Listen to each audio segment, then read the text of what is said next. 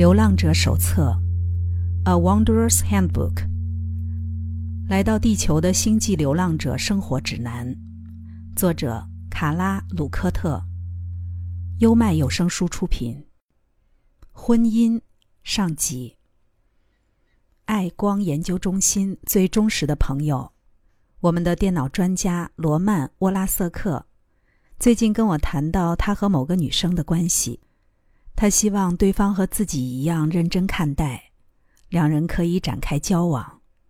我认为他早已身处非常美好的关系之中，或许还不是他心里想要的样子，但他们之间的情谊千真万确。我也明白他的意思，跟很多人一样，他期盼婚姻的赐福包含浪漫、承诺以及挑战。由于我第一段婚姻相当失败，而后又经历长达十六年禁欲的非婚关系，这使我发现很多方法可以用来转移自己对婚姻的注意力。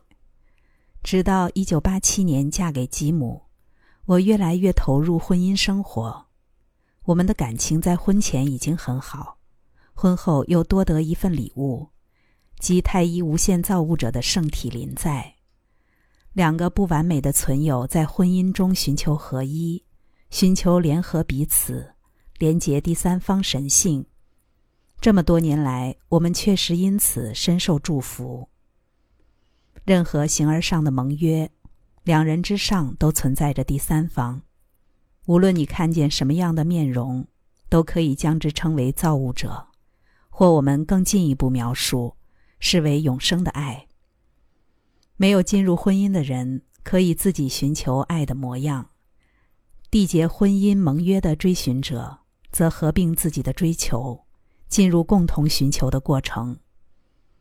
唯有通透婚姻形而上的意涵，方能变得从容柔软，别的方法强取不来。你们所谓的婚姻，是受保护的一个茧，两个个体宣誓结合。以此增进对他人的服务，同时强化彼此的极性，是一个突破第三密度幻象的理想，是对原先被肉身存亡限制的时间宣告永远。首先要谨慎研究、仔细准备的是结婚仪式，因为那是盟约缔结之时，也将唤醒关系里的灵性原则。即两人同意透过婚姻一起工作、一起改变。你们西方文化的结婚典礼所使用的誓词虽然白话，却充分展现出这项盟约灵性、心理、实质的一面。这些承诺关乎荣耀、珍惜、服务和爱，且无论任何条件或状态。于是。在所有可能发生的诺言或盟约中，结婚仪式是最严格的一种，需要追寻者用尽最大的力量做到忠诚、包容与奉献。因为当准备仪式的新人想起誓词，就会明白考验是必然的，不知道发生在何时何地，也无法预期有多大的威力，跟面对自己一样。筛选伴侣也需要耐心，如同经由分析、会诊、启迪，进而获致觉察。追寻者也应该运用这种方式观看伴侣人选，衡量每一个互动，找出属于自己的宝藏。合一是务实的宝藏，不空泛也不烂漫，不是只摆着好看。挑战当然不少。但寻求合一是非常有利的魔法工程，能够如实严谨看待婚姻的人，也的确蒙福。许多哲学格言隐喻此道，如约翰多恩的“终生为所有人而鸣”。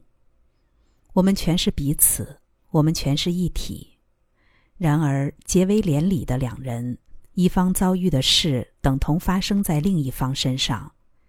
一个提问的读者，他的伴侣生病了。寇回应他：“尊重你选择在这一辈子承担的责任，也请明白，觉醒程度与各位一样高的流浪者非常非常少，而且第三密度幻象对如此觉醒的个体来说更不和谐，对其敏感的肉身载具伤害更为剧烈。为什么是这个伴侣而不是别人？为什么疾病要找上门，不去其他地方？别这么想，生病的是一对个体，是双方的本我。它一部分显化于看似虚弱的个体，一部分则显化于表面强壮的个体。看起来，其中一个个体似乎比另一个个体还有能力。那么，我们请问，好像比较有能力的人。你觉得你多强壮？请问，看似虚弱的人，你的心灵现在有多虚弱？在平静中纯然的注视着这一生接下来的部分吧。你唯一需要自问的，只有你与伴侣之间的平衡。这比任何事都重要。不是要问自己那些俗世的问题，而是触碰内在的本我，顺应其中的智慧行动。无论他指引你往哪儿走，去领悟、接纳、欢庆自己在昏暗的行星上有服务的机会，超越所有的言行，将光和爱传与世界。作为流浪者，这正是你获得力量的来源。为了平衡，倾尽全力，但遵循内在本我或造物者的脉络。我特别喜欢在婚姻里运用这样的自我模式，因为它让两个自我在婚姻中保有界限和自由意志，且如前面曾提到的，踏实的凭靠自己与自我的连接，与造物者的连接。不是所有人都会获得婚姻这项礼物，当他来到我们手上，我们必须明了他有潜力成为宝藏。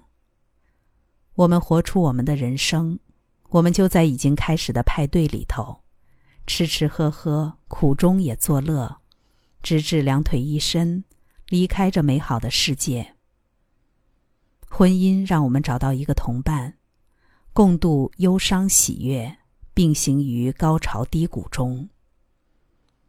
我们发现伴侣配对的目标是为了提升取得催化剂的效率。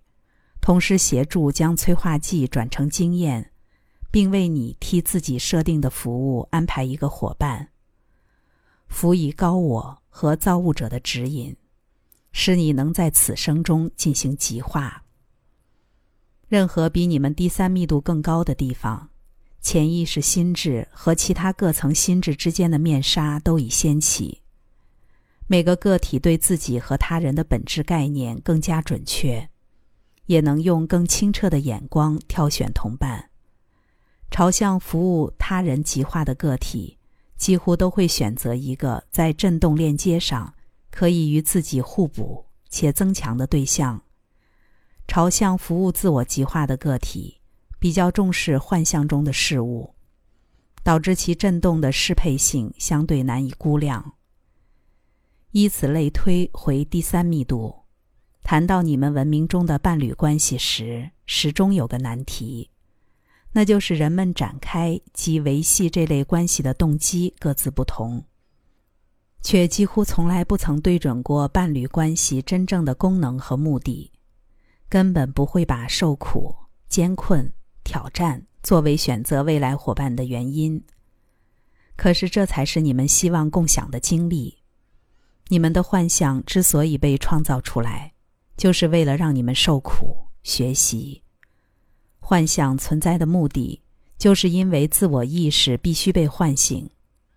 第三密度起始于沉睡状态的自我，快乐和满足不会让灵魂醒来。与他人互动带来的哀愁、痛苦、失落、创伤，才是提供了你们在投生前觉得最宝贵的机会。形而上来说，婚姻是灵性追寻者的快车道。灵性追寻者最有效率的工作方式就是待在关系中，尤其是亲近的伴侣关系，有意识的接下沟通的担子，在相互尊重、没有评判的前提下，针对共同见证的催化剂，分享彼此不同的看法，会为那些察觉到灵性进化的个体带来极大的好处。事情开始前讲来容易，有了好结果，自然更能体会。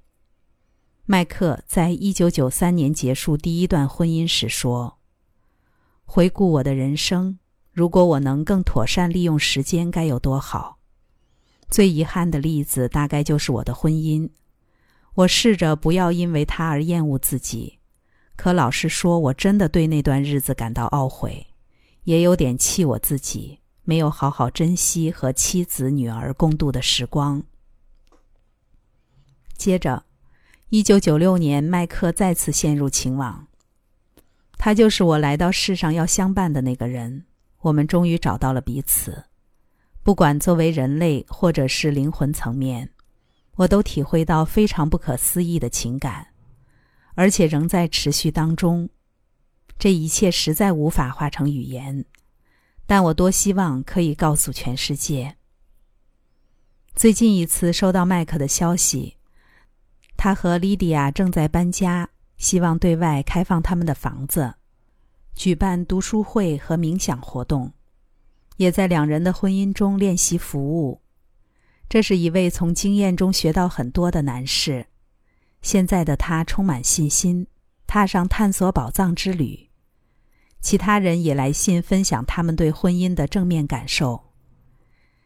家人的朋友来访，一个长得不错的年轻人，我们眼神交汇，我仍记得那种产生连接的感觉。我们当时没有太多交谈，但后来他打电话约我出去。我说我在圣地亚哥有要紧的事，他依旧锲而不舍，我也有些心动。在阿姨的劝说下。我答应共进晚餐，一起看场电影。结果在那之后不久，我们就结婚了。这个月将庆祝二十七周年。我们共同度过喜怒哀乐，未曾失去自我，又如此的相连。我们真的是一体。我很高兴，我们很早就遇见对方，可以和彼此分享这么多美好经历。给你广播一个大消息：去年。一九九八年四月二十二日，我再次遇见灵魂伴侣，忠实者。我们在灵性网的聊天室认识。五月十九日，我飞到西雅图和他碰面。五月二十三日，我们收拾行囊回到新罕布夏州。五月二十五日，在蒙大拿州的比尤特，我们把自己交给了对方。一九九九年二月十七日。约书亚诞生。快速棕缆，一切都好，多开心！最后能一起回来，我们之间的变化超级惊人。实际见面之前，简直度日如年。现在还有一个美妙的小男孩儿。天哪，这真的太棒了呀！何先生刚结婚时，我还不太能够信任别人，我总是疯狂的黏着他，你懂我的意思吧？我想要一个礼拜七天，二十四小时都跟他在旁边，因为我实在无法相信会有一个人真的看见我的好，愿意和我共度余生。跟他结婚，就像终于找到了归属。我太不习惯有人不求回报的爱着我，为了好大力气调整自己，可以想见我先生难免觉得喘不过气，但他对我非常有耐心。我完全懂，因为我先生也总是温柔待我，仿佛我是对的一样。可是事实上，有时我根本不讲道理。这之中的信任议题，对一段成功的婚姻来说非常关键。某个程度上，我们的内在都怀疑自己真正的价值，怀疑自己没有吸引力。一个细心表达爱意的伴侣，可以缓解这类痛苦的想象。如果对方正好不够敏锐，则可能造成我们更深的伤害。在婚姻里头有个巨大的障碍，隔绝了彼此无条件的爱和信赖，即 Ra 所谓的对立关系。唐问及性能量转移时，Ra 说：“性能量转移或阻塞是最基础的显化途径。因此，当你们人类采纳了好战的思想或对权力的贪婪，各式各样的扭曲便开始沿着心智之树向下渗入身体复合体，视现为原始的性欲表达。发问者：他是否遍及种族记忆，并以某种方式感染所有人类？我是 Ra。种族记忆包含所有曾经历过的事情，即使是初始的性能量，也有受到污染的地方。在你们的文化里，经常展现为各种对立倾向，或你们所谓的婚姻，而非在无限造物者的爱与光中自由流动、相互给予。我们的文化感染我们拿取好处，而非给人好处。这样推论下来，婚姻成了一纸俗世的合约，还摇摇欲坠。渴望伴侣关系的人会把他过去学习到要拿取的物品、情感、承诺都带进来，成为条件，然后在关系中持续追求对方必须为自己做什么，搜罗那些自认为珍贵或想要的东西。我们发觉在你们的文化中。原始的采集本能遭到误用，变得没有办法自由喜悦的给予他人。最先想到的反而是自己。所有循着进化道路移动的追寻者，都会面临这项基本的欲望，必须自此调整视线，开拓观点，才能找出收成方向，迈开服务他人的步伐。假使不去修正这个文化上的倾向，理想中的婚姻可以腐败的很快，只为了自己的好处。负向极性的例子，像是一些大型企业，功劳都属于团队领导者，为了晋升，他们便利用别人，以及婚姻中的两人都企图取得控制权，好让自己凌驾对方。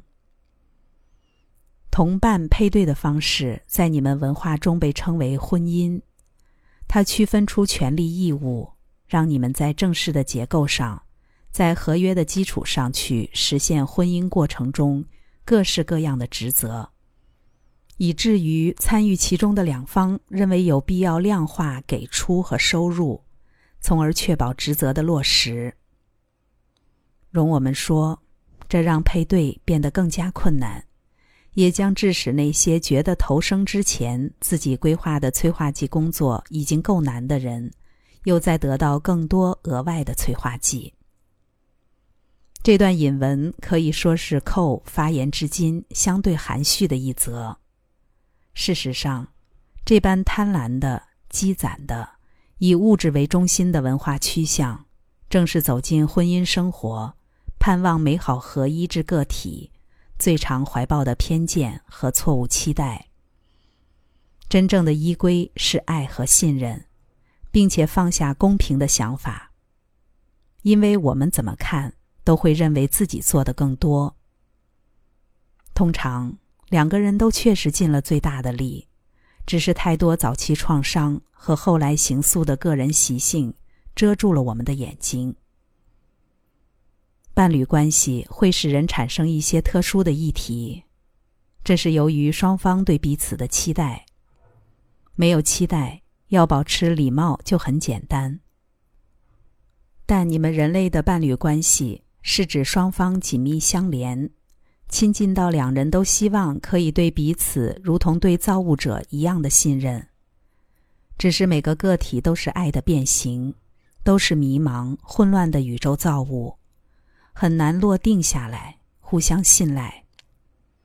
因此，我们请求你们先从伴侣身旁往后站一步，从亲密关系所带来的难题退开，选择待在你能觉察到的扭曲最小的世界里，不去强迫改变或争论事件对错，直到你已经将你的意识移到更高、更真切、更少扭曲的层面。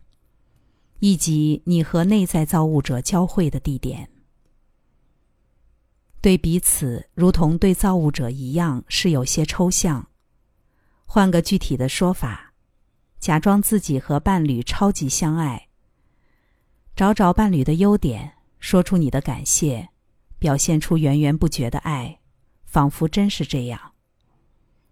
我们可能会慢慢发觉，假装也能创造实相。我曾在碰到难题时这么做，效果不错。要下这盘棋，还是得基于对伴侣和婚姻价值的信任。回顾与吉姆的婚姻，我们的信任还不够深厚，还是会让彼此受伤，因为我们有时会听错对方的意思。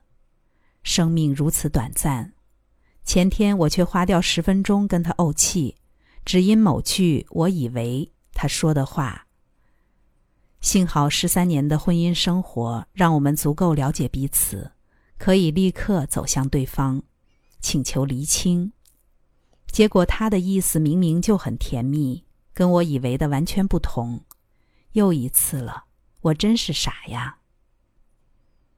我和吉姆有过两次打开信任新境界的经验。刚才带来的是《流浪者手册》，婚姻上集，优麦有声书出品。